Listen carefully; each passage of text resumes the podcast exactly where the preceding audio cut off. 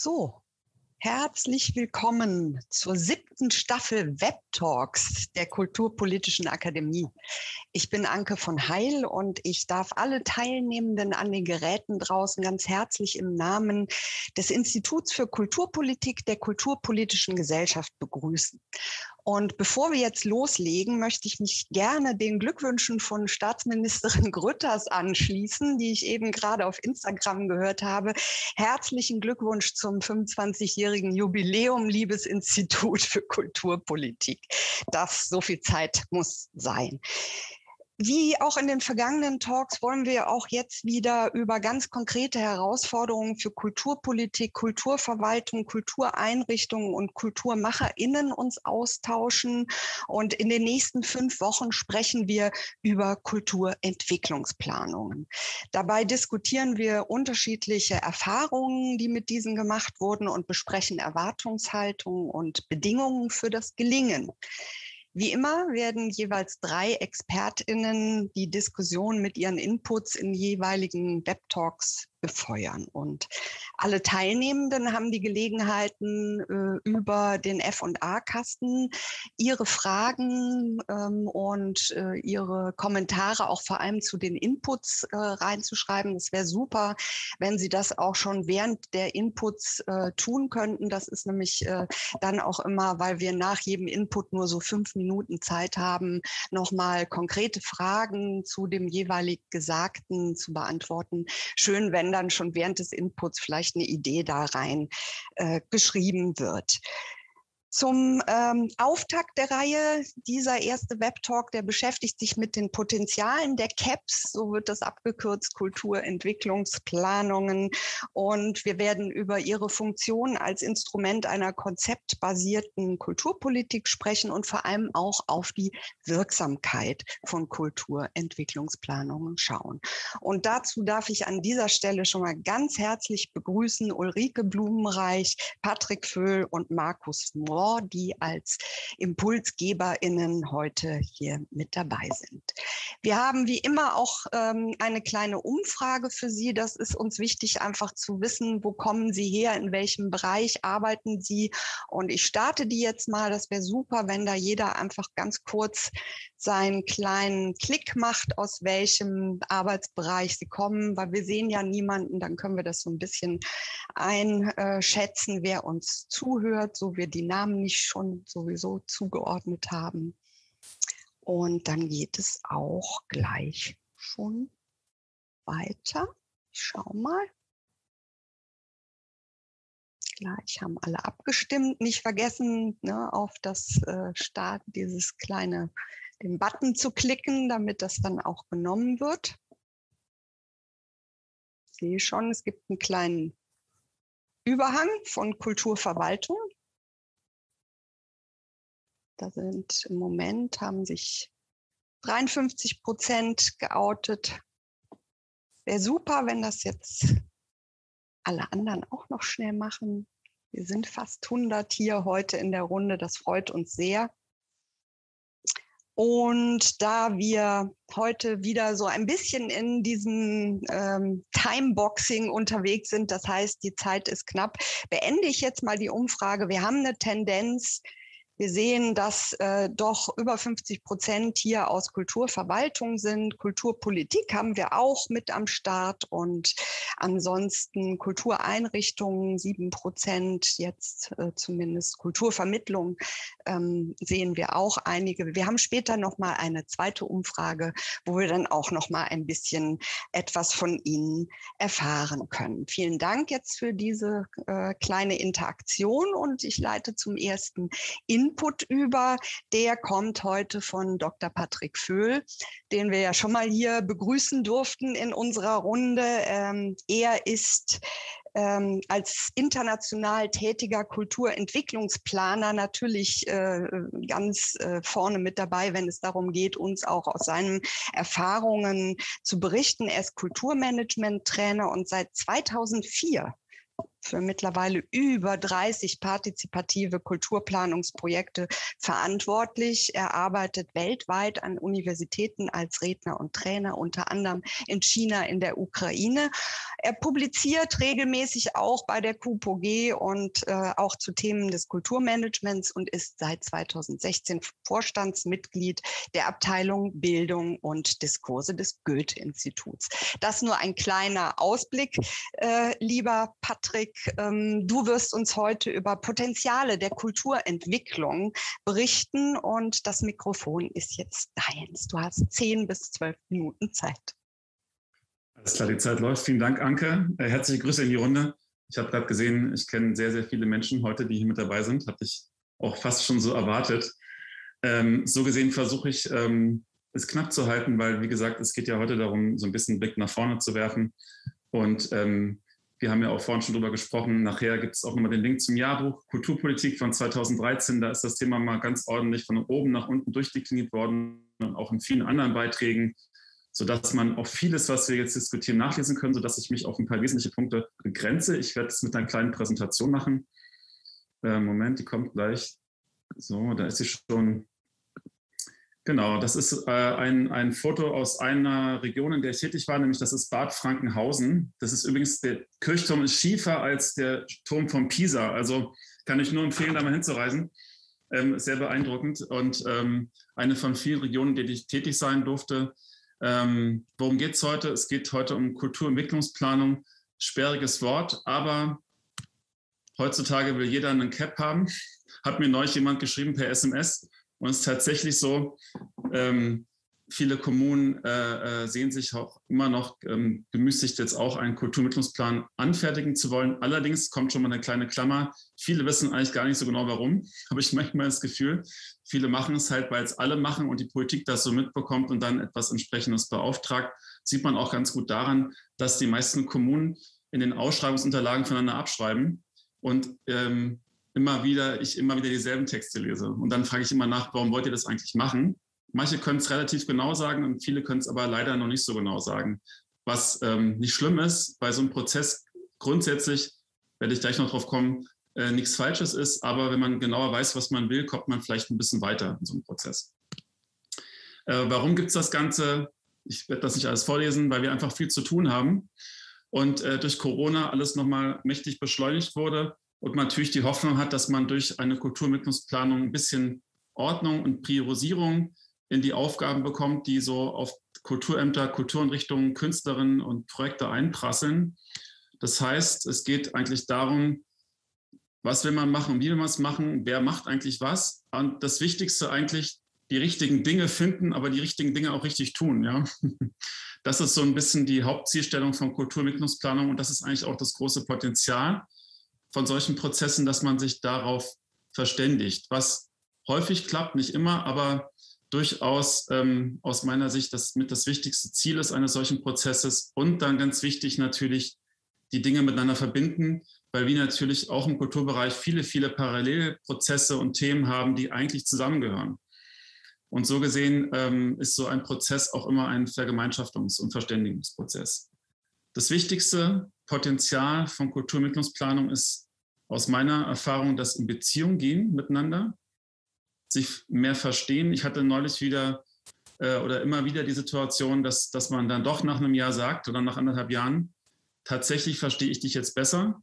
Und das ist vielleicht auch so ein bisschen ein Problem bei solchen Prozessen, die Erwartung an solche Verfahren ist immer unglaublich hoch in Bezug auf das Papier und die Maßnahmen und die Konkretisierung von Maßnahmen.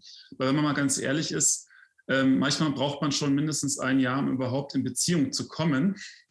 Und dann muss man eigentlich schon wieder fertig sein mit dem Prozess. Das heißt eigentlich, die Wertschätzung von Austausch und Verständigung ist ähm, zu erhöhen. Also man muss sozusagen diesen Kernnutzen auch ein Stück weit ähm, ähm, als Ziel formulieren äh, weil dann ist das immer nur so ein Beiwerk, was wir immer wieder betonen, aber letztendlich ähm, eigentlich nicht genug gewertschätzt wird. Ja, und alles andere ist auch wichtig, aber ganz zentral natürlich auch Bewegung erzeugen. Menschen zusammenbringen, die vielleicht sonst normalerweise gar nicht zusammenkommen oder Menschen, die zusammenkommen, mal in anderen Geflechten zusammenbringen, dass sie vielleicht auch ein bisschen freier oder mal anders reden, miteinander ins Gespräch gehen können. Nochmal so ein ganz ein paar Basisinformationen ähm, vorweg. es ist ein Thema, was uns schon sehr lange interessiert. Ich lese das jetzt alles nicht vor. Das ist Zitat habe ich schon tausendmal gebracht. Ich finde es immer wieder interessant, weil es eben so schön ist, weil es eben fast 200 Jahre, äh, 100 Jahre alt ist inzwischen. Und das auch heißt, dass uns das schon sehr lange begleitet, diese ganzen Fragen der Kooperation und Verständigung. Das heißt, der Kulturbereich ist, was das betrifft, unglaublich resilient. Ähm, und ähm, natürlich hier ganz formal Ziele, Verfahren, Verantwortlichkeiten. Das ist das, worum wir uns natürlich hauptsächlich streiten und bemühen, um das ein bisschen besser zu sortieren oder zeitgemäßer zu gestalten. Das sind so die Kernthemen äh, und natürlich auch ein Riesenpotenzial, das hinzukriegen. Weil wenn man das schafft, das hinzukriegen, dann ähm, können Prozesse tatsächlich auch oft effektiver, effizienter laufen und vor allem kann noch mehr entstehen, weil die vielleicht die richtigen Menschen dann mit am Tisch sitzen und auch in die Verfahren mit einbezogen werden. Also das, der Wissensgrad kann ansteigen. Ähm, es sind äh, immer sehr viele Menschen beteiligt an solchen Verfahren.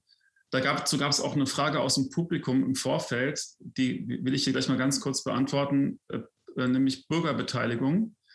Ist ein nicht ganz einfaches Thema an solchen Verfahren, weil die Frage ist, worüber diskutiert man eigentlich in so einem Prozess?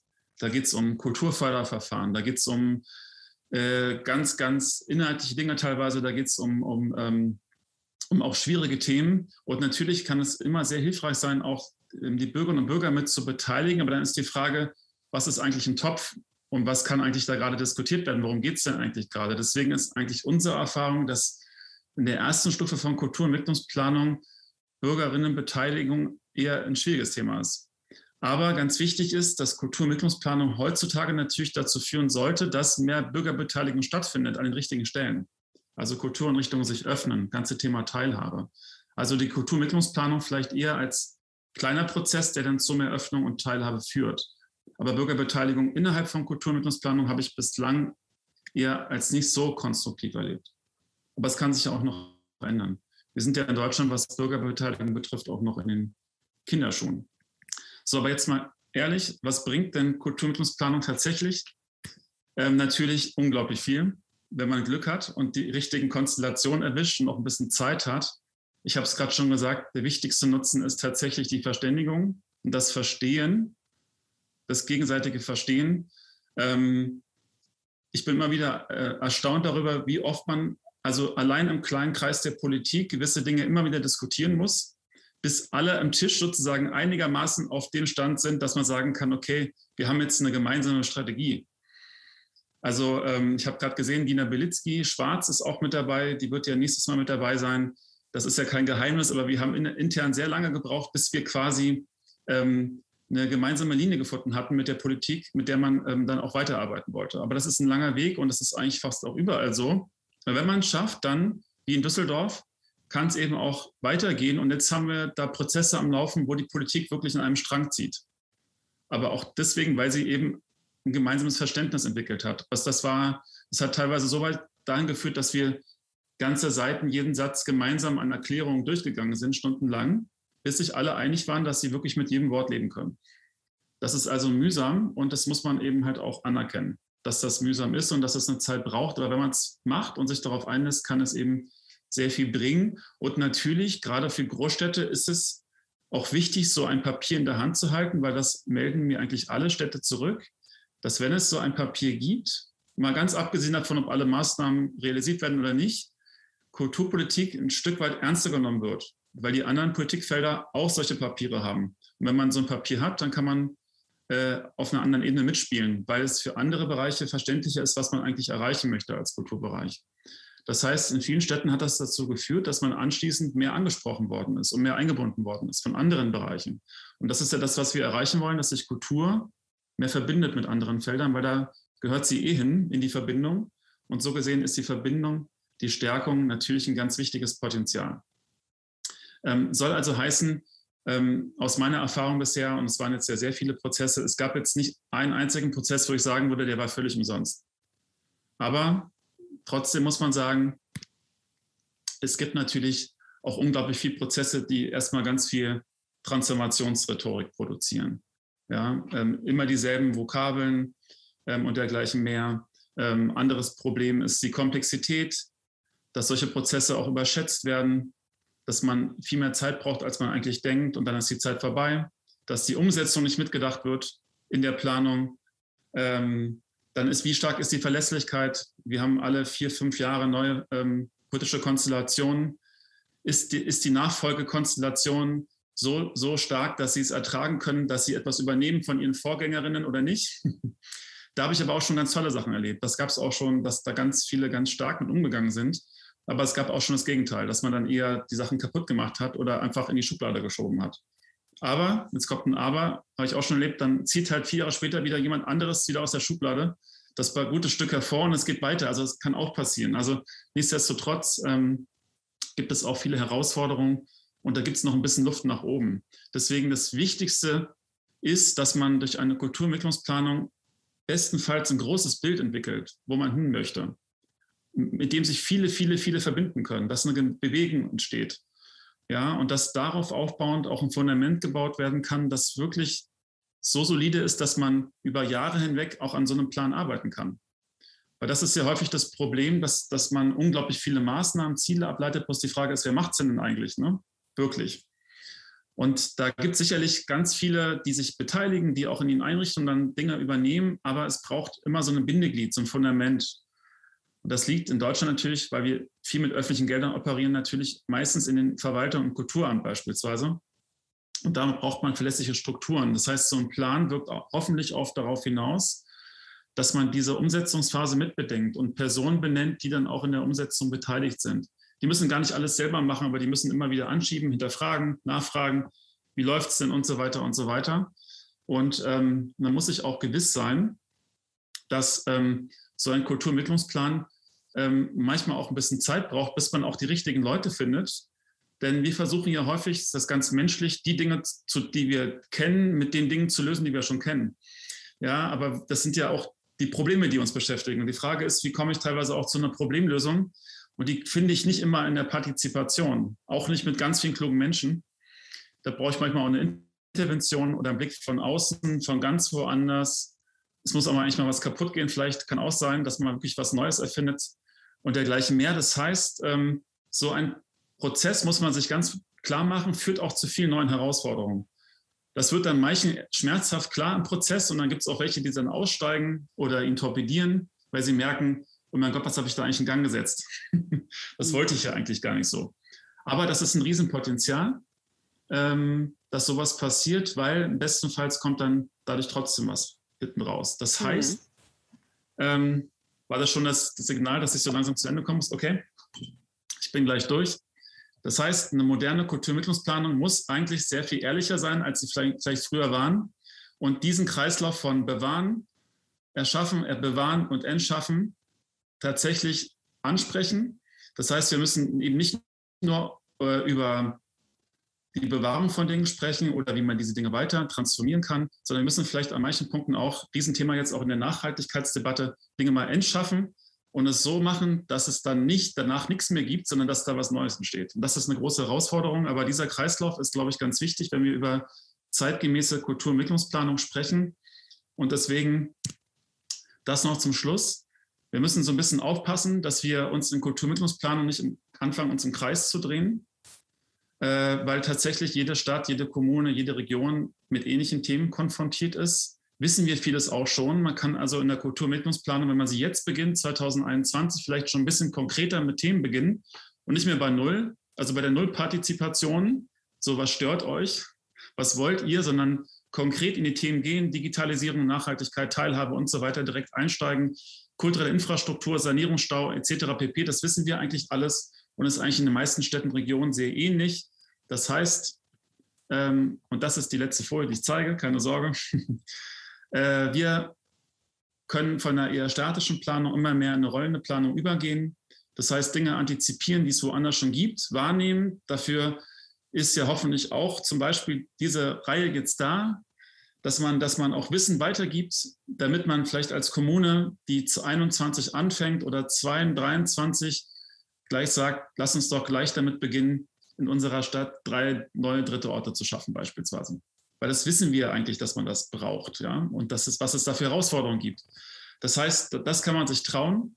Und ähm, was ich auch wichtig finde, ist tatsächlich diesen Aspekt des Austausches mehr zu würdigen, auch in Ausschreibungen, dass man mehr auch auf diese äh, sozialen Prozesse blickt und sie auch im, im, Blick behält, damit das auch eine Würdigung erfährt, weil das ist auch ein bisschen mein Problem als, als Begleiter, dass ich häufig das Gefühl habe, für das, was ich laut Ausschreibung bezahlt werde, habe ich gerade mal 10 Prozent der Zeit, weil ich 90 Prozent der Zeit damit beschäftigt bin, andere Dinge zu tun, damit die 10 Prozent gelingen. Das heißt, da muss man vielleicht auch die Verhältnisse etwas neuer strukturieren, aber am Ende des Tages sind Kulturmittlungsplanungen, und das sage ich jetzt nicht opportunistisch, weil ich in diesem Feld tätig bin, sondern aus meiner Erfahrung und Beobachtung heraus tatsächlich in den meisten äh, Fällen ein Stein, der ans Rollen gebracht wird, der auf jeden Fall ähm, was bewirkt. Ich glaube, es ist noch mehr drin. Das ist sozusagen meine These. Man kann mit den Ressourcen, die man hat, noch mehr erreichen.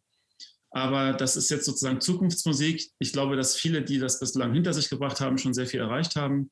Mhm. Ich denke aber jetzt sozusagen äh, ist die Diskussion reif, wie man äh, Kulturentwicklungsplanung 2021 FF gestalten möchte. Vielen Dank für die Aufmerksamkeit und ich gebe wieder das Wort an Anke. Danke, Patrick. Äh, ich bin ja sozusagen die Moderatorin fürs Publikum, die auch jetzt hier schon so einiges äh, in, in den Chat beziehungsweise auch äh, in die F&A-Kasten. Sehr schön, das liebe ich, wenn man das so abarbeiten kann. Da war natürlich zunächst die Frage, wie lange dauert das denn jetzt hier spezifisch auch die Frage nach der Landesebene. Man sieht, wir werden das ja gleich, auch Ulrike wird, glaube ich, da auch nochmal so einen Blick drauf werfen, ne, wie, wie unterschiedlich horizontal und vertikal man Kulturentwicklungsplanungen machen kann. Ähm, ich glaube, es ist deutlich geworden, dass du gesagt hast, eigentlich hört es nie auf. Ne? Und es ist jede Menge an Beziehungsarbeit. Ähm, Frau Bossen schreibt hier, ist es nicht das Wichtigste, zunächst äh, sich über diese gemeinsamen Ziele zu verständigen und vor allem auch über die Verständigung von Begrifflichkeiten zu reden. Das äh, ist ja immer wieder, reden wir überhaupt über dasselbe, wenn wir uns hier zusammenfinden? Und ähm, ist es überhaupt möglich, gemeinsame Ziele äh, zu formulieren? Formulieren oder will jeder was anderes? Was ist das aus deiner Erfahrung darauf zu antworten? Ja, das ist natürlich ein ganz wesentlicher Punkt. Ähm, meine Erfahrung ist aber tatsächlich die, dass man das immer wieder tun muss und auch immer wiederholen muss. Das heißt, das ist ein andauernder Prozess und der muss sicherlich über die, die engere Phase einer Kulturentwicklungsplanung, die vielleicht zwischen sechs Monaten und zweieinhalb Jahren dauert, je nachdem, über was man genau spricht, ähm, hinausgehen. Also ich habe ja vorhin das Beispiel Düsseldorf angesprochen, da hat es äh, sicherlich ein paar Jahre länger gedauert, bis man an vielen Punkten sich einig war, was man eigentlich mit gewissen Begrifflichkeiten meint. Ja, in Dina Schwarz-Bilecki äh, wird auch nächste Woche wird genau. sicherlich aus ihren Erfahrungen berichten. berichten. Ja. Mhm. Aber ja, ganz wichtig, nicht davon auszugehen, das ist ja ganz menschlich, aber dass man nicht davon ausgeht, dass der andere oder die andere Unterteiler das Gleiche versteht, was man selber tut. Das heißt, ja. Man kann zumindest über die Moderation und auch über die Verständigungsprozesse sicherstellen, dass man immer wieder zumindest sagt, mit welchem Konzept arbeiten wir hier eigentlich gerade. Es gibt ja viele Ansätze. Das heißt, man muss zumindest kennzeichnen und immer deutlich machen, mit was man gerade hier ähm, ähm also arbeitet. Aber meine Erfahrung ist, dieses Verständnis auf Begrifflichkeiten und Ziele wird man nie erschöpfend auf 100 Prozent kriegen können. Aber zumindest sollte man sicher gehen, dass die Information darüber, was gemeint ist, in dem Fall zugänglich ist. Das heißt, Transparenz herstellen. Das heißt, sehr viel erklären. Also, das heißt zum Beispiel in Protokollen ist zwar nicht so schön, aber wichtig dann viele Fußnoten machen und erklären, was mit dem Begriff in der Form gemeint ist. Ja, also ähm, Beziehungsarbeit in, in, in vieler Hinsicht und äh, dieses äh, die Zeit darauf verwenden, das Verstehen, ne, das Verständnis, das gemeinsame Verständnis auch äh, wirklich auszuweiten. und wie du schon gesagt hast, ähm, jetzt trudeln natürlich die Fragen noch und nöcher rein.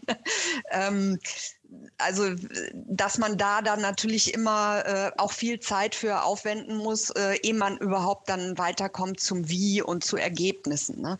Ähm, ich denke, wir nehmen die weiteren Fragen einfach in unsere gemeinsame Schlussdiskussion, wo ihr euch ja alle noch mal treffen werdet. Ähm, und ich glaube, dass die weiteren Inputs auch noch mal so ein bisschen das zurechtrücken, was du jetzt hier wunderbarerweise mit dem äh, Aufschlag eben einfach noch mal zu sagen, was bringt das das Ganze denn überhaupt? Das äh, werden wir am Ende nochmal aufgreifen, wenn Herr Mohr über die Wirksamkeit auch äh, sprechen wird. Vielen Dank dir für den ersten ähm, Input und ähm, es dauert immer so eine Zeit, bis dann die Kästchen äh, voll sind mit äh, den weiteren Fragen. Wir nehmen die alle noch mit. Aber jetzt kommt der Input Nummer zwei, der von Ulrike Blumenreich kommt, die ja die Serie auch mit ersonnen hat. Also ähm, danke dir, dass du jetzt auch noch mal ähm, mit einem Input das Ganze so ein bisschen aufbereitest, uns da auf den Pfad bringst. Sie ist stellvertretende Leiterin des Instituts für Kulturpolitik und wir haben gehört, 25 Jahre gibt es das jetzt schon. Sie ist seit 1999 dort als wissenschaftliche Mitarbeiterin tätig. Also du hast jetzt auch allen Grund, Jubiläum zu feiern. Äh, zuvor war sie in der Kulturveranstaltungshalle Vamos in, in Lüneburg tätig. Dort hat sie auch angewandte Kulturwissenschaften studiert. Unter anderem auch in Schweden war sie längere Zeit, hat dort ähm, auch studiert und seit 2021 leitet äh, Ulrike Blumenreich die Koordinationsstelle des Compendium of Cultural Policies and Trends. Also auch nochmal so ein internationaler Blick, äh, den wir ja am Ende unserer Reihe auch nochmal mit einbauen. Sie hat natürlich auch zahlreiche Kulturentwicklungsplanungen begleitet. Unter anderem war sie auch in diesem hier schon von Patrick angesprochenen Düsseldorfer Pro, äh, Prozess beteiligt, in Thüringen auf Länder, kommunaler und ähm, ähm, allen möglichen Ebenen, die sie jetzt auch noch mal uns so ein bisschen äh, auftun wird. Ihre Arbeitsschwerpunkte liegen neben der Kulturpolitik vor allem in der Kulturförderung und der Soziokultur. Und jetzt, liebe Ulrike, ist das Mikrofon deines. Du wirst uns die, die, das Instrument der konzeptgestützten Kulturpolitik, also diese CAP-Idee, noch mal genauer vorstellen. Bitte schön. Ein Hallo von mir in die Runde und ein herzliches Dankeschön an dich, liebe Anke, für die ausführliche und umfassende Einführung und Vorstellung. Ich möchte Ihnen auch gerne in einem Input ähm, verschiedene Informationen und Ebenen unserer Diskussion darbringen und dazu teile ich kurz meinen Bildschirm.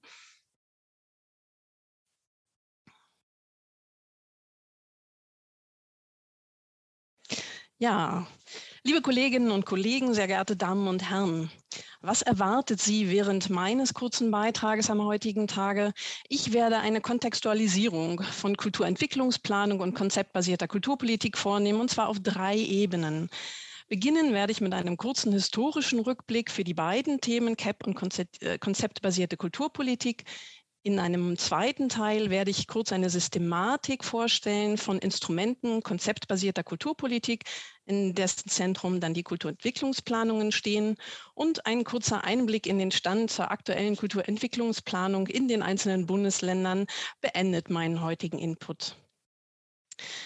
Gleichwohl die Themen Kulturentwicklungsplanung und Konzepte, Kultur, konzeptgestützte Kulturpolitik derzeit Konjunktur haben, sind es, wie Patrick schon gesagt hat, absolut keine neuen Themen.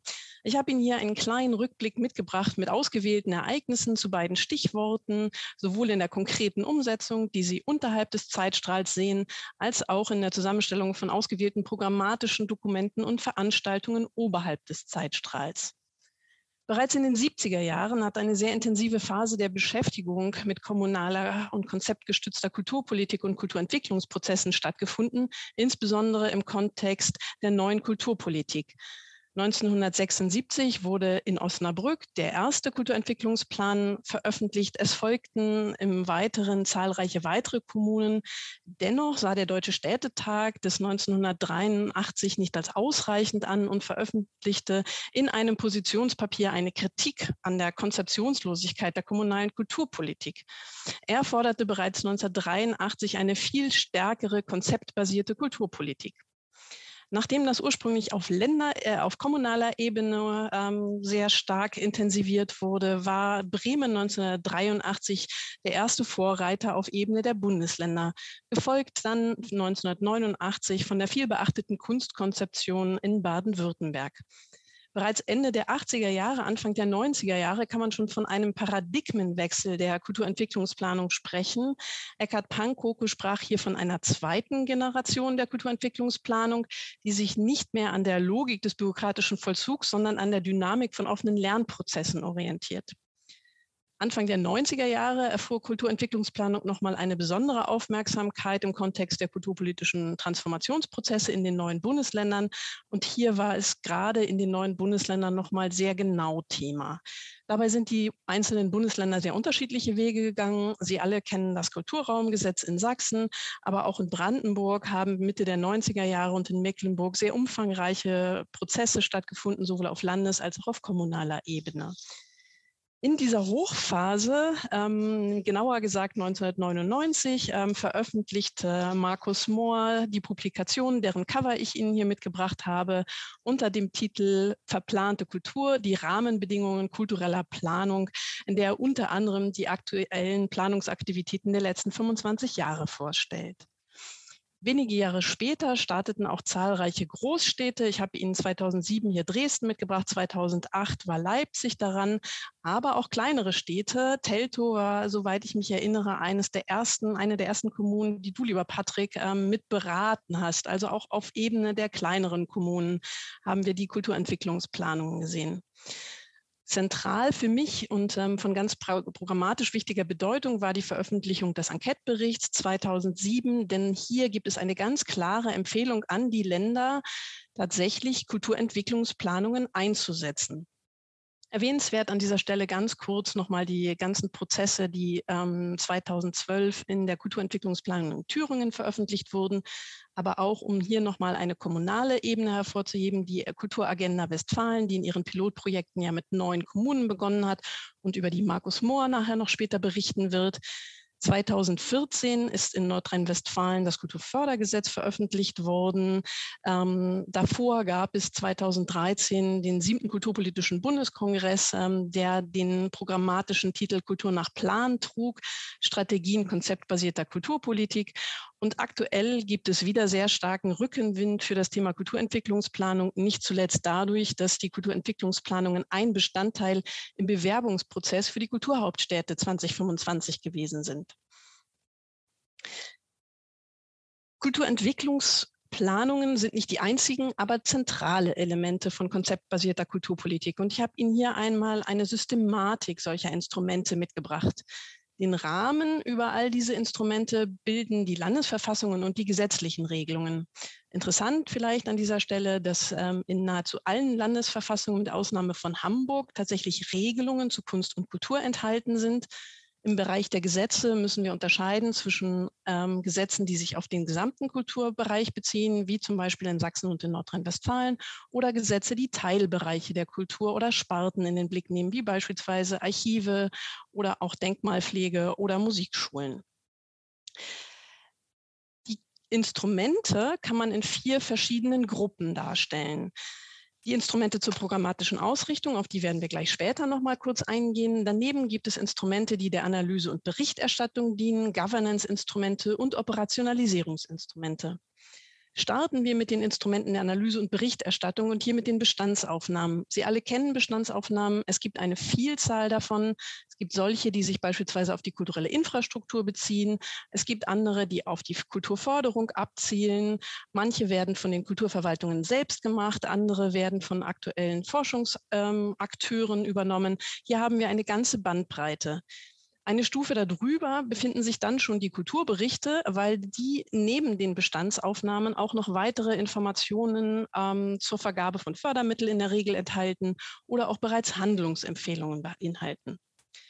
Zu den Governance-Instrumenten zählen sowohl verschiedene Diskurs- und Beteiligungsverfahren, die sich insbesondere im Grad der Legitimation unterscheiden und auch zahlreiche Formen von Vereinbarungen zwischen Kulturverwaltung und Politik und ähm, Kultureinrichtungen angefangen von Zielvereinbarungen. Sie kennen das alles aus Ihrer täglichen Arbeit. Zu den wesentlichen Operationalisierungsinstrumenten dann wiederum, also auf der unteren Ebene, gehört die Umsetzung in Form von Förderprogrammen, in Förderrichtlinien oder auch in Fördergrundsätzen. All diese Instrumente unterscheiden sich aber in ihren Zielen, ihren Bestandteilen und auch in ihrem Umfang. Schauen wir uns das mal etwas genauer an, indem wir uns jetzt diesen Instrumenten zur programmatischen Ausrichtung zuwenden. Die wiederum kann man nochmal unterteilen in Planung und Konzeption und Leitlinien und Strategien. Starten wir hier mit den Kulturentwicklungsplänen, weil sie das umfangreichste Instrument darstellen. Sie bestehen in der Regel aus einer Bestandsaufnahme bzw. einem Analyseinstrument, ähm, enthalten kulturpolitische Ziele und im besten Fall deren Priorisierung, benennen Maßnahmen, die notwendig sind zur Umsetzung und dafür erforderliche Ressourcen, sowohl auf personeller als auch auf finanzieller Ebene, aber auch Maßnahmen zur Zielüberprüfung. Die etwas schlankere Version davon sind die Kulturkonzepte, die in der Regel auch wiederum eine Bestandsaufnahme und auch weitere Handlungsfelder aufzeigen. Während diese Kulturentwicklungspläne und Kulturkonzepte in der Regel den gesamten Kulturbereich umfassen, haben wir auch ähm, solche Konzepte, die sich auf einzelne Teilbereiche oder Sparten beziehen. Aber Sie haben eben schon gehört in meiner Formulierung, ich habe sehr häufig benutzt in die Formulierung in der Regel. Das liegt einfach daran, dass äh, weder der Begriff Kulturentwicklungsplanung noch der des Kulturkonzeptes ähm, geschützt ist und es im Gegensatz zu anderen Bereichen, wie beispielsweise der Jugendhilfeplanung, keine gesetzlich geregelten Inhalte oder Bestandteile gibt und es auch keine verbindlichen Anforderungen zur Legitimierung von Kulturentwicklungsplanungen oder Konzepten gibt. Darüber hinaus gibt es noch eine Vielzahl von weiteren ähm, Instrumenten, die eher schlankeren Charakter haben, von kulturpolitischen Leitlinien, Leitbildern, Strategien oder Grundsatzprogrammen.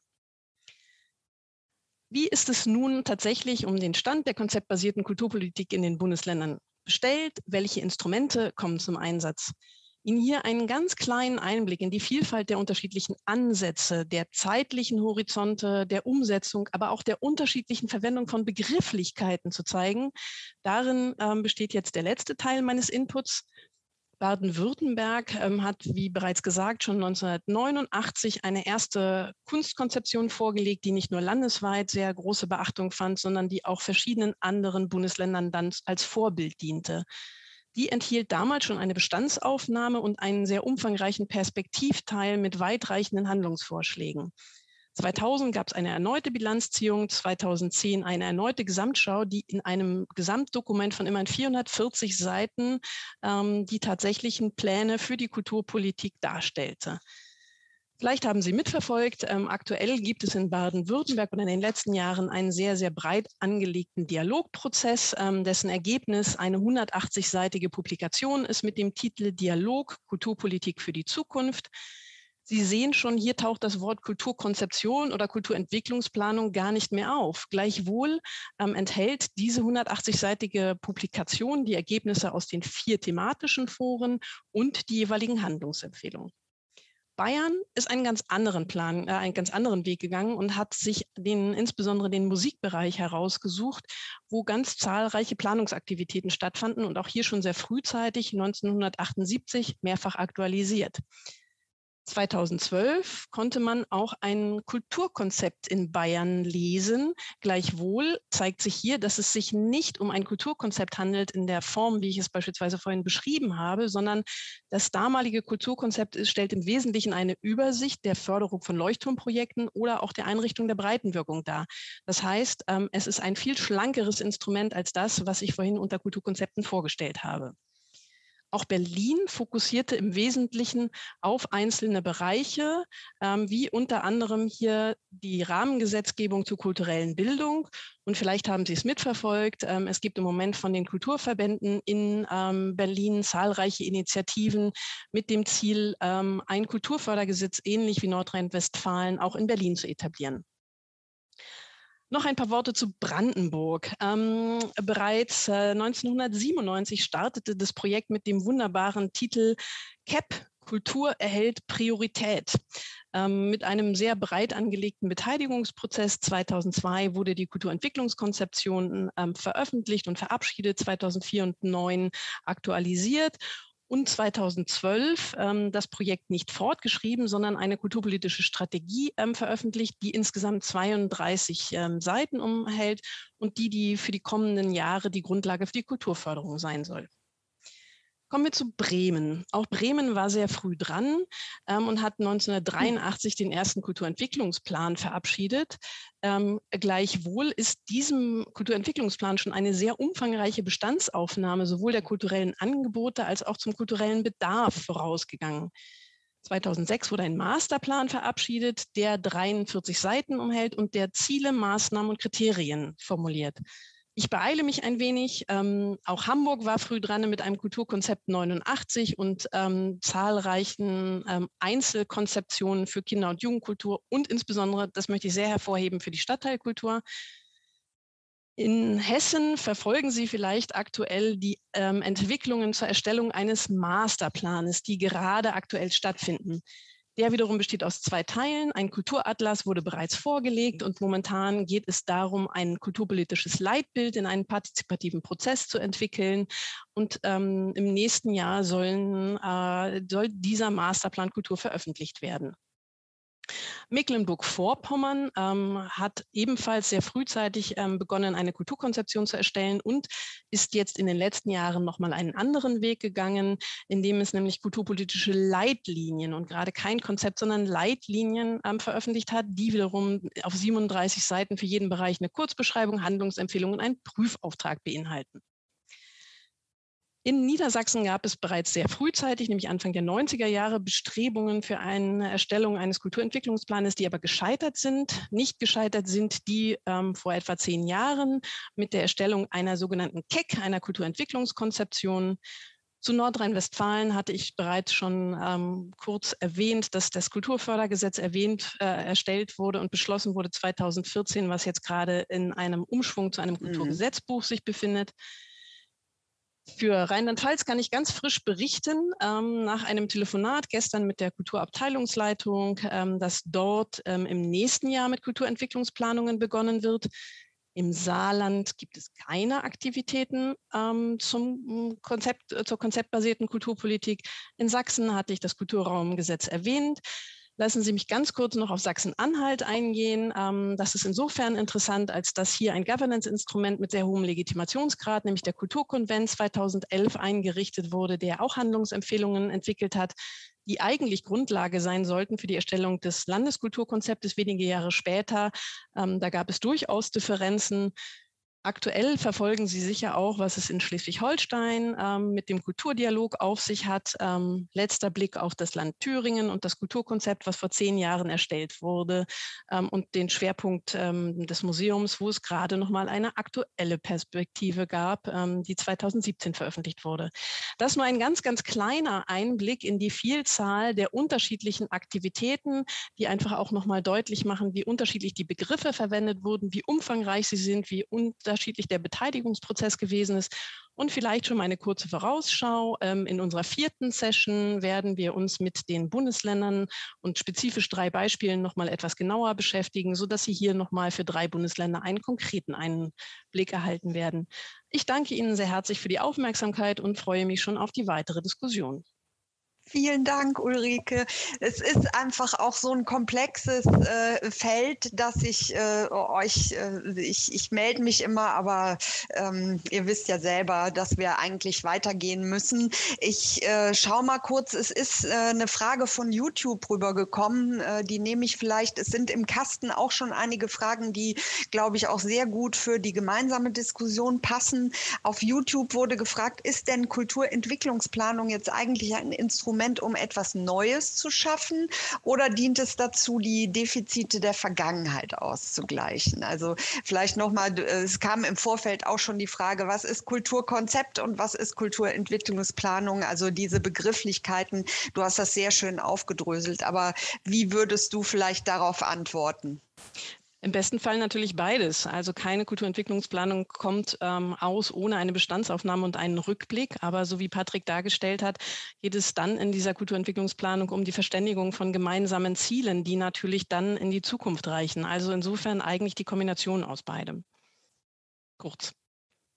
Genau, kurz und äh, knapp äh, kann man auf jeden Fall so zusammenfassen. Ich denke, wir haben gleich genug Stoff auch nochmal für die gemeinsame Diskussion. Es ist wichtig, dass du das jetzt auch nochmal so ähm, auseinandergedröselt hast. Wir haben ja gesehen, bei Patrick schon 1935 ne, gab es die ersten Dinge, aber es ist auch interessant, diese Wellen, 70er Jahre und so weiter. Ähm, ich würde jetzt vorschlagen, dass wir die Fragen, die jetzt hier noch aufgelaufen sind, auf jeden Fall in die gemeinsame gemeinsame Diskussion mitnehmen oder falls noch jemand bei YouTube eine äh, konkrete Frage auch für die Umsetzungsdinge äh, hat. Und wir kommen jetzt zu dem dritten Input, weil dann haben wir nämlich auch noch mal so die unterschiedlichen Perspektiven zusammen. Vielen Dank dir, Ulrike, auch noch mal für diese Arbeit, wirklich alles noch mal durchzuscannen. Du hast, glaube ich, auch ganz aktuell noch mal geguckt, was passiert da, was passiert dort. Das ist unglaublich wertvoll, wenn man diese Dinge hat. Aber ich begrüße nun last but not least Dr. Markus Mohr. Vielen, vielen Dank. Wir haben ja schon gehört, ähm, Ihre Dissertation, die war in Ulrikes Zeitstrahl 1999. Also sieht man, kann man äh, äh, feststellen, wie lange Sie schon mit diesem Thema auch ähm, beschäftigt sind. Äh, der Frage eben, äh, kann man Kultur planen? Was sind Kulturentwicklungsplanungen? Sie sind äh, von Hause aus Diplom-Geograf und äh, Kulturwissenschaftler und aktuell als Kulturreferent des Landkreises Marburg-Biedenkopf tätig.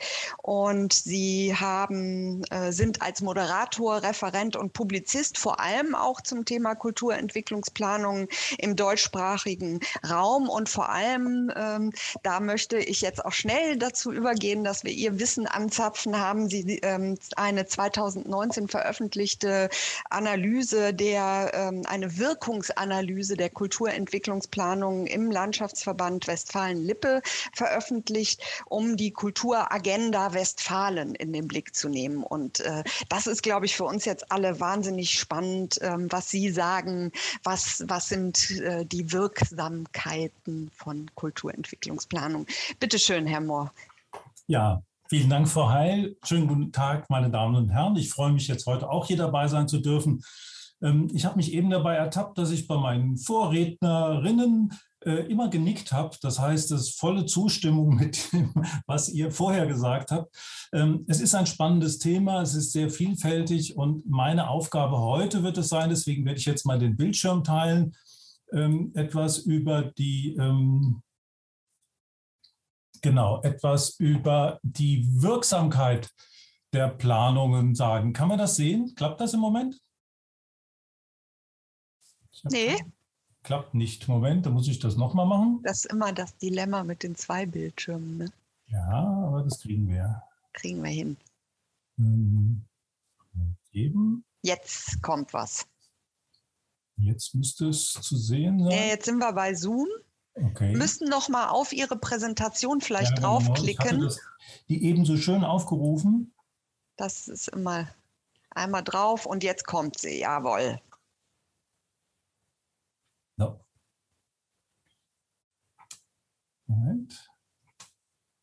War es nicht. So.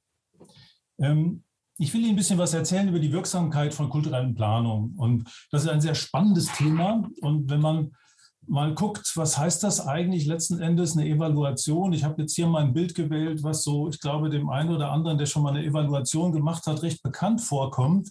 Ähm, es gibt tausend Informationen. Wie geht man damit um? Es gibt ganz unterschiedliche Ansätze. Ähm, was bedeutet das letzten Endes? Also ich finde es äh, sehr interessant und gut festzustellen, dass Evaluieren eigentlich bedeutet, einen Wert aus etwas zu ziehen. Und dann kommt es darauf an. Also es sind ja erstmal Erkenntnisgewinne, die für einen Auftraggeber wichtig sind.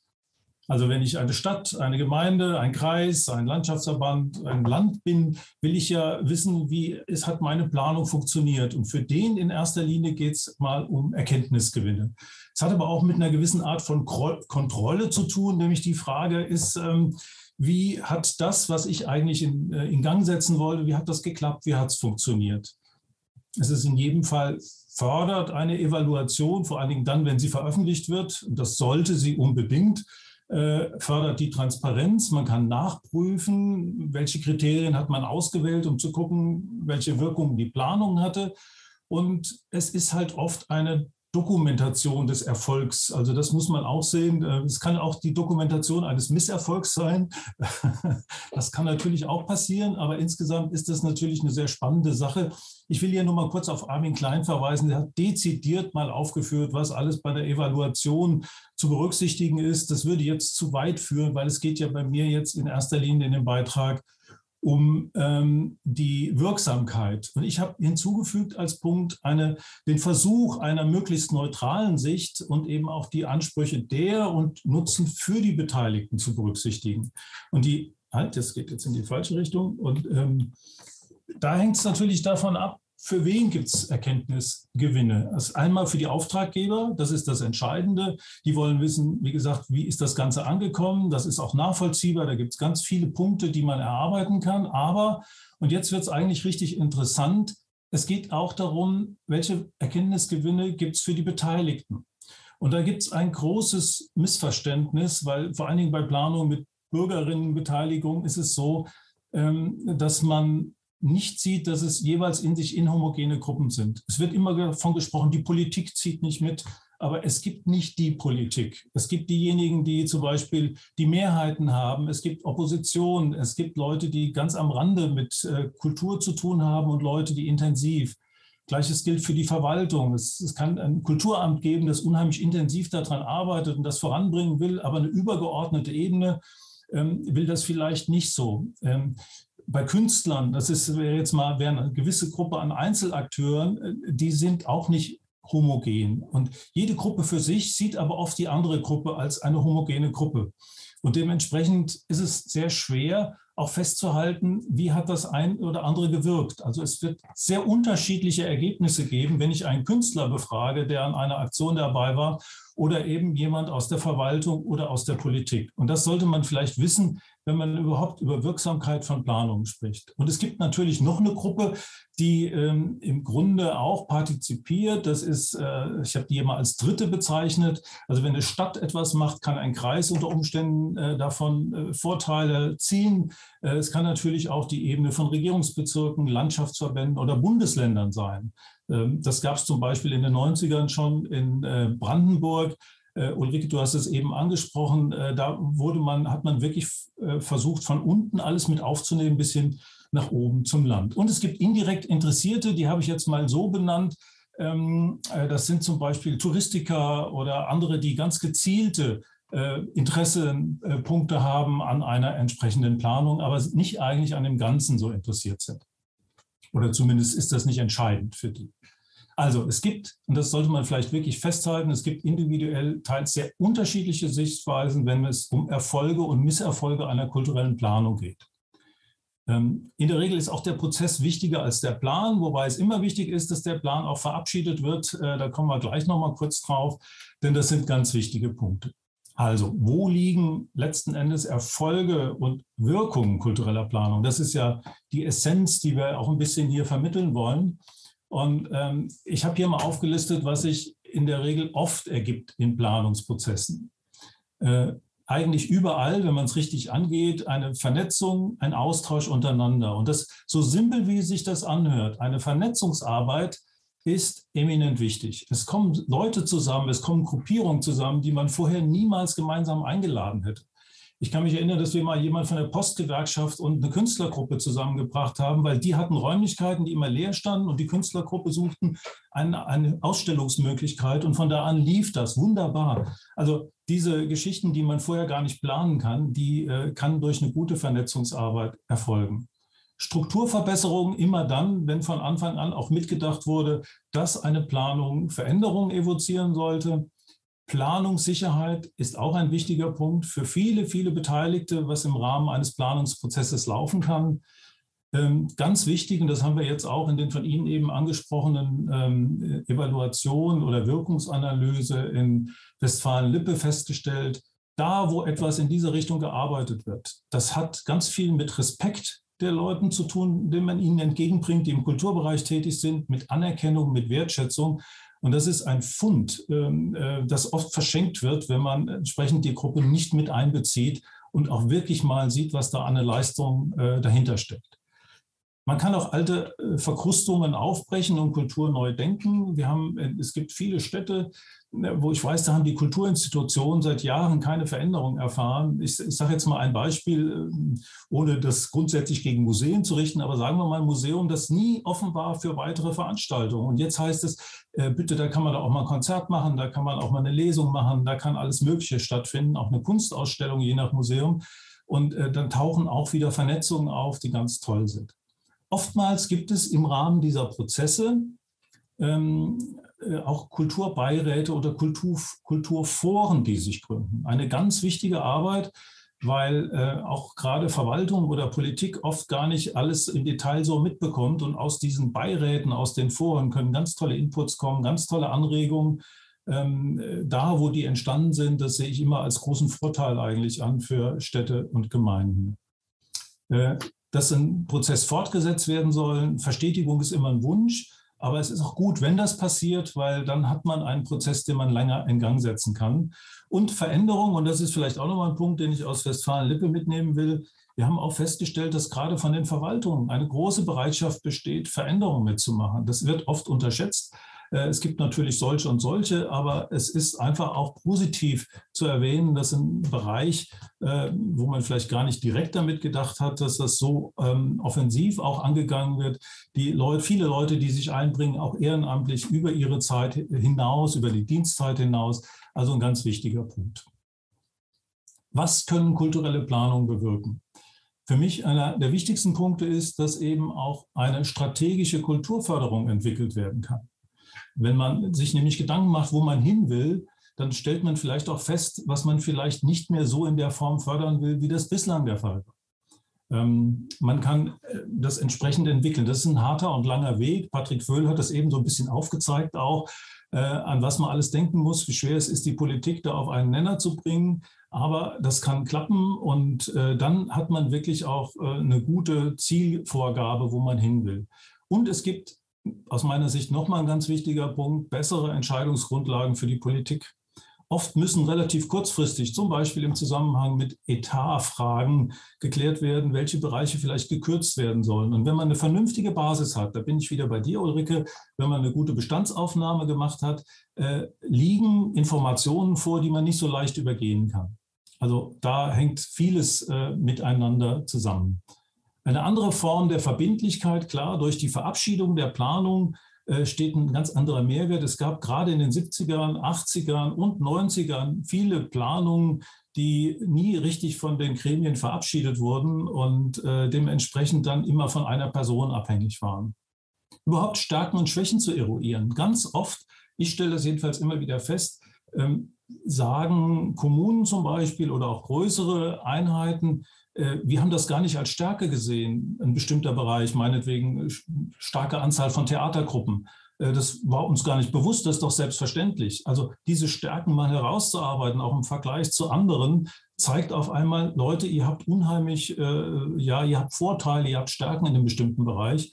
Und die Schwächen herauszuarbeiten, macht zwar vielleicht nicht immer Spaß, hilft aber dabei, ähm, vieles entsprechend äh, dann auch abstellen zu können. Jetzt gucke ich ein bisschen auf die Uhr und ich muss auch aufpassen wie meine Vorredner. Ich werde mich ein bisschen schneller vorkämpfen. Sie können das meiste ja auch lesen. Ich will aber noch mal auf einen Punkt eingehen, Netzwerke aufbauen und verstetigen.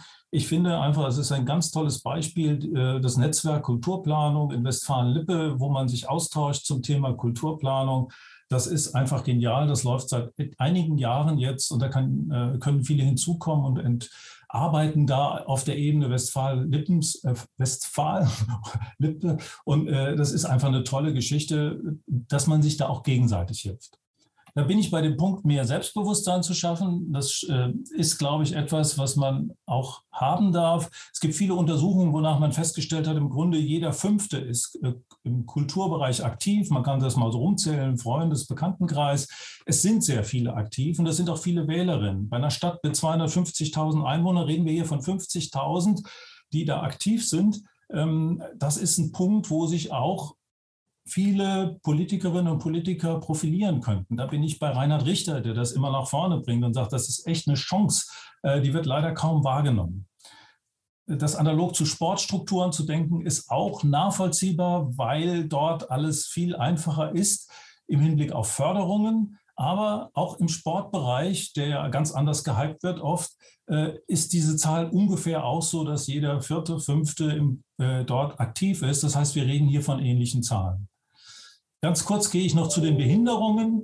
Der größte Hinderungsgrund für äh, eine, eine gute Wirksamkeit einer Planung sind Wechsel wichtiger Entscheidungsträger. Dadurch kann alles stolpern. Ähm, auch bestimmte Teilnehmergruppen können im Laufe aussteigen, wenn man mit falschen Vorstellungen hingegangen ist. Zum Beispiel, die Stadt soll äh, mir irgendein äh, Atelierhaus äh, bauen, kaufen und wenn das dann plötzlich nicht klappt, äh, steigen Gruppen aus. Manchmal sind auch so Leute sehr dominant.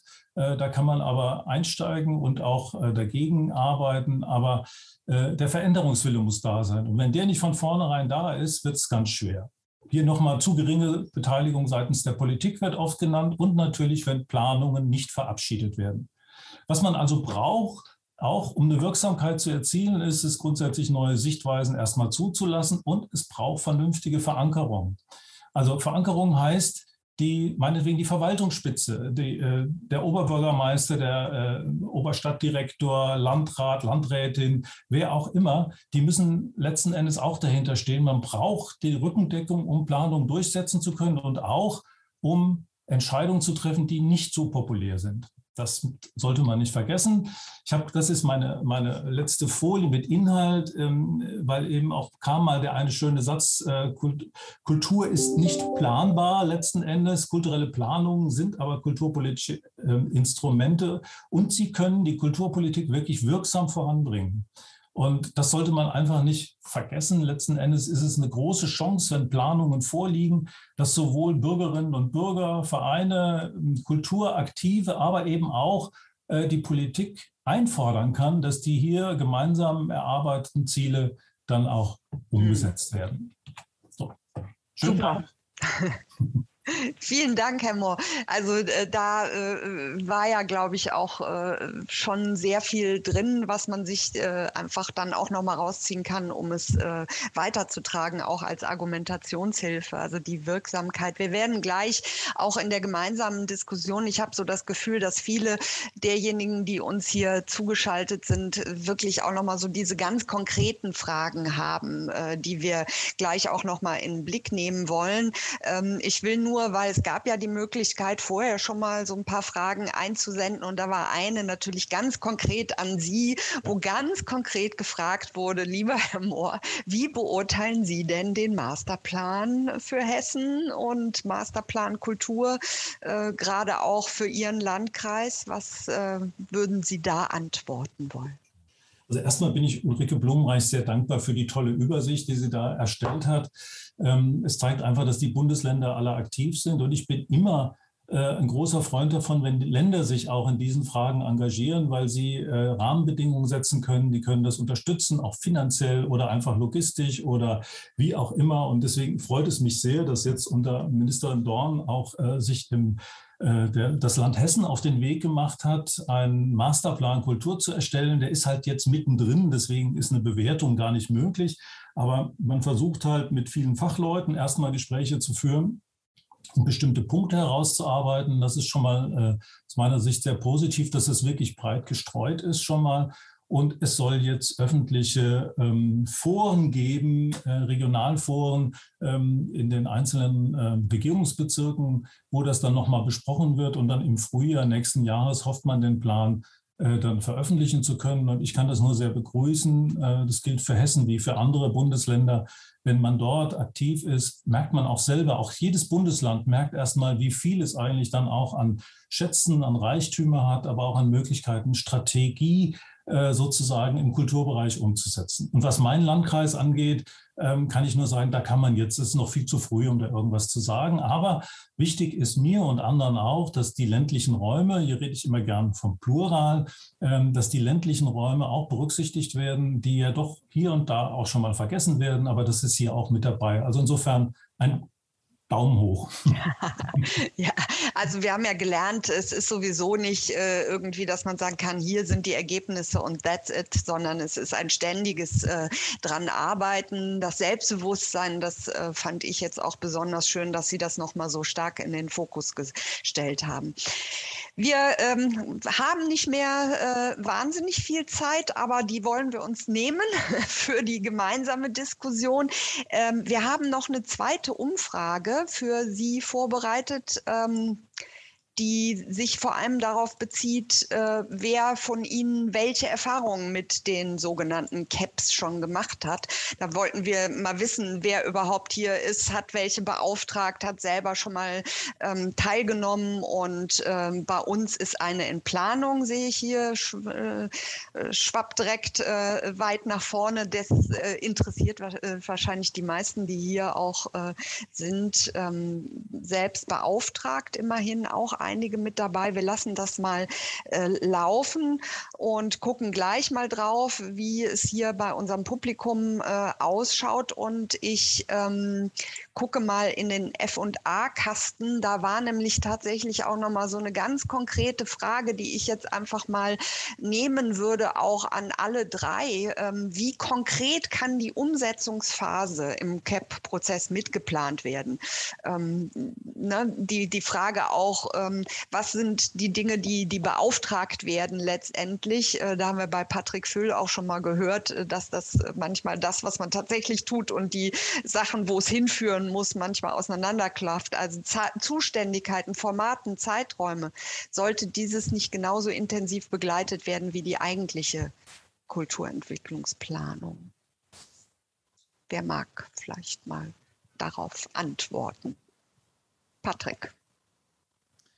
Ja, kann ich gerne tun. Also es gibt viele Städte oder Regionen, die inzwischen dazu übergegangen sind, aus dem großen Maßnahmenkatalog, den man in der Regel ableitet, sowas wie so eine Art Startmaßnahmenpaket äh, zu kreieren. Das hat den Vorteil, es wird ja meistens, ist es ja so, dass ein Kulturentwicklungsplan wird ja in der Form nicht beschlossen. Er wird ja meistens zur Kenntnis genommen durch die Politik. Damit ist ja quasi eine wichtige Handlungsgrundlage und dann muss man ja nochmal konkreter werden und daraus dann noch konkrete Maßnahmen ableiten. Ja, die müssen untersetzt werden, auch mit einem Budget und so weiter. Das heißt, in der Regel kann es sehr hilfreich sein, dass man zumindest einen Teil der Maßnahmen priorisiert und zwar auch dahingehend, äh, sich die Frage stellt, was muss man zuerst machen, damit vielleicht auch andere Dinge, die wir uns vorgenommen haben, umgesetzt werden können. Ja, also wie können wir Grundlagen für Veränderungen schaffen, beispielsweise? Was muss dafür getan werden? Äh, und das kann man dann zumindest, äh, äh, wenn man das mal so in der Beschlussvorlage sich vorstellt, dann schon mal ganz konkret machen. Das steht dann gar nicht unbedingt immer so im Kulturmittlungsplan drin, ist aber quasi schon mitgedacht, damit das im mhm. politischen Raum auch recht schnell umgesetzt wird. Ja, aber es ist tatsächlich, äh, ein, ein, ein, noch ein Satz dazu. Es ist tatsächlich so, dass natürlich ähm, ähm, meistens eben, habe ich ja vorhin schon gesagt, sehr viel Zeit für Verständigung drauf geht, sodass dann sozusagen die konkrete Planung jedes Schrittes dann häufig erst danach wirklich stattfindet. Und vieles kann man auch nicht so konkret planen, weil es noch gar nicht so konkret ist, wie man es vielleicht gewünscht hat. Ja, Herr Mohr, ich hatte bei Ihnen äh, auch gelesen in, in der, der Wirkungsanalyse, äh, dass es auch eben das Scheitern, dass man das auch in den Blick nehmen muss. Ähm, Sie wollten jetzt auch darauf antworten, was Patrick gesagt hat? Ja, ich wollte noch einen Aspekt mit reinbringen. Es ist natürlich ein großer Unterschied, ob ich eine kleine Stadt, eine Mittelstadt oder eine Großstadt habe. Also äh, eben wurde das Beispiel Düsseldorf angesprochen oder auch sagen wir eine Stadt wie Leipzig, die viele Kulturinstitutionen haben. Die haben natürlich ganz andere äh, Voraussetzungen und aber auch ganz andere Aufgaben hinterher. Da weiß ich von vornherein, ich muss da jemanden haben, der entsprechend da agiert oder eine Gruppe oder wie auch immer, ein Teil eines Amtes. Aber ähm, äh, in einer Kleinstadt oder in der Mittelstadt sieht es anders aus. Da muss ich aber auch unbedingt dran denken, dass da was passiert. Aber insofern ist das, und dann kann ich wieder nur unterstützen, was Patrick äh, Föhl eben gesagt hat, man kann das im Vorfeld nicht genau sagen, aber man sollte unbedingt mit einberechnen, dass man für die Umsetzung etwas braucht. Also äh, das ist halt sehr unterschiedlich, aber zu glauben, man kann eine Planung machen, Patrick, du hast das eben so schön gesagt, weil die Nachbarstadt eine Planung gemacht hat, wir machen auch eine, das hilft einfach nicht weiter. Dann passiert nämlich gar nichts danach. Im Gegenteil, die Leute, die vorher vielleicht aktiv mitgearbeitet haben, werden verbrellt und die gewinnt man auch nicht wieder für weitere Maßnahmen. Ich gucke mal gerade die, die kleine Umfrage. Ähm, wir sehen also, dass äh, hier ungefähr ein Drittel der hier zugeschalteten äh, Plan tatsächlich eine CAP. Das ist äh, ganz interessant. Und äh, neun Prozent immerhin haben schon mal eine beauftragt. Ähm, ich sehe jetzt hier gerade im F&A-Kasten, dass Frau Dengel geschrieben hat, ich bin ein Fan von Kulturentwicklungsplanungen und dann wollte sie eine Frage anfügen, die aber hier jetzt nicht äh, ausgeschrieben ist. Vielleicht können Sie das noch eben ergänzen. Und dann haben wir noch mal die Frage danach, wer im CAP alles alles aktiv beteiligt werden sollte. Ulrike, du hast ja auch so diese Unterschiede. Am Anfang wurde auch nochmal gefragt, was ist denn der Unterschied zwischen einem Kulturkonzept und was ist eben eine äh, tatsächlich ausführliche Planung? Du hast da äh, aufgelistet, was gehört dazu. Ähm, Beteiligungsprozesse sind natürlich ein ganz wesentlicher Faktor. Wie ist das so aus deiner Sicht? Ähm, die Frage, hast du da vielleicht so eine Richtschnur? Auch da gibt es keinen Königsweg, sondern ähm, diese Form der Beteiligung muss sich ganz klar orientieren, wie Patrick schon gesagt hat, an den Zielen, die mit diesem Prozess verfolgt werden. Also wir haben natürlich Prozesse, ähm, um auch auf eine andere Frage, die im F&A-Kasten gestellt wurde, nämlich zur Beteiligung von Forschung in solchen Planungsprozessen, ähm, um die nochmal mit ins Boot zu holen, wo für Bestandsaufnahmen tatsächlich Aufträge vergeben werden an die Kulturpolitik Forschung, die dann beispielsweise über ähm, Fragebogenerhebungen Erhebungen, aber auch über neuere Instrumente wie Netzwerkanalysen und so weiter tatsächlich diesen Forschungsaspekt ähm, in diese Planungsprozesse mit integrieren. Ähm, in den einzelnen Bundesländern ähm, gab es sehr, sehr unterschiedliche Akteure, die jeweils beteiligt waren. Natürlich ähm, an der ersten Stelle in der Regel die Kulturverwaltung, aber wir hatten Zusammenarbeiten mit anderen Ministerien anderer Ressorts. wir haben beispielsweise in Mecklenburg-Vorpommern die Zusammenarbeit mit dem Landeskulturrat gehabt. Wir haben in anderen Bundesländern und Kommunen explizite Zusammenarbeit mit Menschen aus den kulturellen Einrichtungen, aus dem Bereich Kulturtouristik. Also auch auch hier gibt es, ähm, wie für die Kultur- und ähm, Entwicklungskonzeptionen selbst, eine breite Palette ähm, und die tatsächliche Zusammensetzung der am Prozess Beteiligten sollte sich am Ziel orientieren. Mhm. Ähm, ich lese jetzt hier auch gerade, äh, Frau Freitag hat hier nochmal äh, kommentiert, auch ein konkretes Ziel und ein kleines erstes Paket, so wie Patrick Föhl das gesagt hat, das äh, steuert sie also sozusagen auch nochmal aus der Erfahrung in Westfalen bei. Äh, wir werden ja äh, dazu von ihr auch nochmal einen Input ähm, nächste Woche erhalten. Da können Sie dann da direkt nochmal ähm, anknüpfen. Ähm, ich will noch eine Frage von den im Vorfeld eingereichten ähm, Aspekten mit aufgreifen, die so sehr konkret in so eine methodische Sache geht. Da wurde nämlich nach äh, Standards für ein Cultural Mapping gefragt. Also das auch jetzt äh, vielleicht sehr spezifisch für diejenigen, die sich da ähm, noch nicht äh, so intensiv mit äh, auseinandergesetzt haben. Aber es gibt eben verschiedene methodische Ansätze und vielleicht ähm, möchte da jemand von euch noch mal drauf antworten, da das Wissen teilen, beziehungsweise zu der Frage auch der Standardisierung, ob sowas überhaupt möglich ist, zu sagen, so, das ist jetzt hier so eine Blaupause und die könnt ihr nehmen und damit loslegen. Ja, Patrick. Da kann ich kurz was zu sagen. Also erstmal ist meine Frage auch hier Begrifflichkeit. Was ist mit Cultural Mapping eigentlich konkret gemeint? Man spricht in Deutschland ja häufig auch von Bestandsaufnahmen. Da gibt es verschiedene Erfahrungen. Also meine Erfahrung ist die, dass man sich ein Jahr lang locker mit Bestandsaufnahmen beschäftigen kann und dann sind 350 Seiten vorgeschrieben und das wird immer mehr und es wird ja nie komplett sein, weil sich immer Dinge auch verändern. Und im Endeffekt ist der Effekt dieser Bestandsaufnahme gar nicht so groß, weil darauf auf der Grundlage, klar, man kann sagen, wir haben unglaublich viel, das ist toll. Das kann man aber auch so rauskriegen, ohne sozusagen sehr viel Energie auf dieses Mapping zu verwenden. Was aber sehr gut ist, ist, wenn man versucht, ein eher aus meiner Erfahrung eher schlankes Mapping vorzunehmen, eine Kartierung zum Beispiel. Also wo man und da versucht nicht nur die klassischen Kultureinrichtungen im engeren Sinne, sondern eben alles, was eine Stadt zu bieten hat an Themen, Akteuren, Kulturen, auch Stadtteilkulturen und so weiter zum Beispiel abzubilden. Dann kann man nämlich damit sehr gut weiterarbeiten. Das ist auch für andere Bereiche sehr hilfreich. Das ist zum Beispiel in den USA gang und gäbe oder in Kanada wird das ganz viel gemacht. Da gibt es sehr, sehr viel so Mapping-Prozesse. Ähm, was, was man auch sehr gut machen kann, ist das verbinden mit einer Netzwerkanalyse zum Beispiel, wo man auch Kooperationsbeziehungen gleich noch mit abfragt. Also wenn man schon eine Umfrage macht, dann vielleicht gleich noch ein bisschen mehr fragen und damit man ein bisschen mehr rausbekommt, damit man ein bisschen spezifisches Wissen hat zu, zur Kommune. Aber das kann man nicht generalisiert beantworten. Das hängt auch da, wie Ulrike gesagt hat, wieder vom Ziel ab. Was ist eigentlich mein Ziel im Prozess? Auch die Frage natürlich, was habe ich für Ressourcen? In der Regel sind diese Prozesse ja nicht unter unglaublich viel Ressourcen ausgestattet, sodass man natürlich gucken muss, äh, steht das im Verhältnis? Also was ist gewünscht, was braucht man und habe ich überhaupt die Ressourcen für ein ausführliches Mapping? Also das, da gibt es verschiedene Ansätze, da kann man auch nochmal mit Teil drüber sprechen, aber grundsätzlich würde ich eher immer ein schlankes, schlankes Mapping empfehlen, und ein umfangreiches, nur wenn es wirklich Sinn macht, wenn man es wirklich braucht. Ja, eben, dass die Analyse, was ergibt sich denn aus diesem, was wir da jetzt so schön abbilden? Ne? Das ist ja das Zentrale.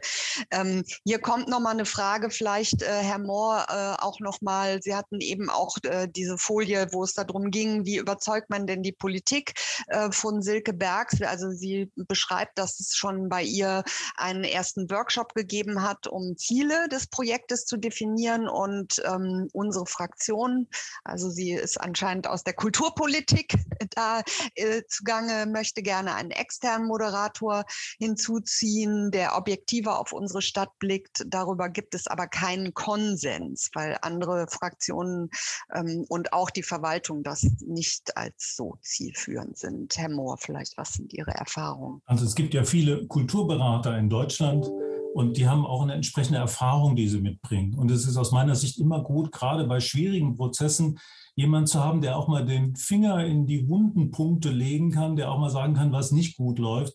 Und das ist, wenn man das jetzt intern machen will, meinetwegen von der Kulturamtsleitung oder so, unheimlich schwer. Also insofern kann ich nur dazu raten, wirklich jemanden von außen zu nehmen, und vielleicht noch ein Tipp, es ist gerade eigentlich immer ganz gut bei solchen Planungen, also die Erfahrung habe ich gemacht, wenn es gelingt, so eine interfraktionelle Arbeitsgruppe zu finden, die, die sich dieses Themas annimmt, weil dann auch später bei der Verabschiedung alle sagen, okay, meine Fraktion war mit dabei, das ist gut, es sind oft die Schul- und Kulturausschüsse, aber die sind oft auch zu groß. Insofern äh, ist das eine Überlegung, aber klares äh, Votum äh, zu gucken, bei schwierigen Fragen immer jemand von außen dazuziehen. Und ich weiß, dass der Patrick gleich pünktlich los muss. Und Ulrike, dir übergebe ich jetzt das Schlusswort nochmal aus deiner Sicht. Ähm, auch die, die Frage, die, die methodischen Fragen und natürlich, was wir heute alles gehört haben an, ähm, auch an, an Zielen, an ähm, Möglichkeiten, etwas mit der CAP zu erreichen. Wenn wir jetzt, wenn du nochmal so den Blick auf unsere nächsten Talks ähm, hast und vielleicht nochmal so sagst, was du denkst, was jetzt ganz zentral zentral ist, auch an Learnings, die vor allem die, die sich hier Beteiligenden mitnehmen sollten. Ich mache es ganz kurz mit einem Ausblick auf die nächsten Web-Talks, ähm, die uns in dieser Reihe noch erwarten. Wir werden uns einmal nochmal mit Kulturentwicklungsplanungen in ländlichen Regionen und in städtischen Regionen beschäftigen. Wir fokussieren einmal noch auf die Bundesländer in unserer vierten Web-Talk-Session und die fünfte wird, wie du schon eingangs gesagt hast, den internationalen und die internationalen Erfahrungen mit einbringen. Hier haben wir unterschiedliche Experten eingeladen. Ähm, insofern ähm, obliegt es mir gar nicht, nochmal ein Fazit zu ziehen. Ähm, Sie hören, jeder Kulturentwicklungsprozess ist anders, ähm, muss sich ausrichten an den jeweiligen Zielen und ähm, sich hier zu informieren und ähm, aus diesen vielfältigen Inputs, die im Rahmen dieser Webtalk-Reihe noch stattfinden, das für Sie entsprechend notwendige Rüstzeug mitzunehmen. Das ist das Ziel unserer Kulturpolitischen Akademie. Und insofern vielen herzlichen Dank für Ihre Teilnahme und ich übergebe nochmal an dich, lieber Anke. Ja, und ich darf mich ganz herzlich bei dir, lieber Patrick, bedanken, lieber Herr Markus Mohr. Vielen Dank für Ihren Input und natürlich Ulrike auch herzlichen Dank für überhaupt diese ganze Reihe äh, und für deinen Input heute. Ähm, ich bin mal so frei, dass ich sage, auch die Präsentationen stellen wir wieder zur Verfügung. Ne? Das ist ja immer die Frage, die bei vielen auch dann kommt. Und ich sage dann auf Wiedersehen nächste Woche wieder um 16.30 Uhr. Ähm, ich freue mich dann, wenn wir über die Trends und Herausforderungen kommunaler Kulturentwicklungsprozesse sprechen und erwarte Sie dann hier wieder in dieser Runde. Einen schönen Abend allen noch.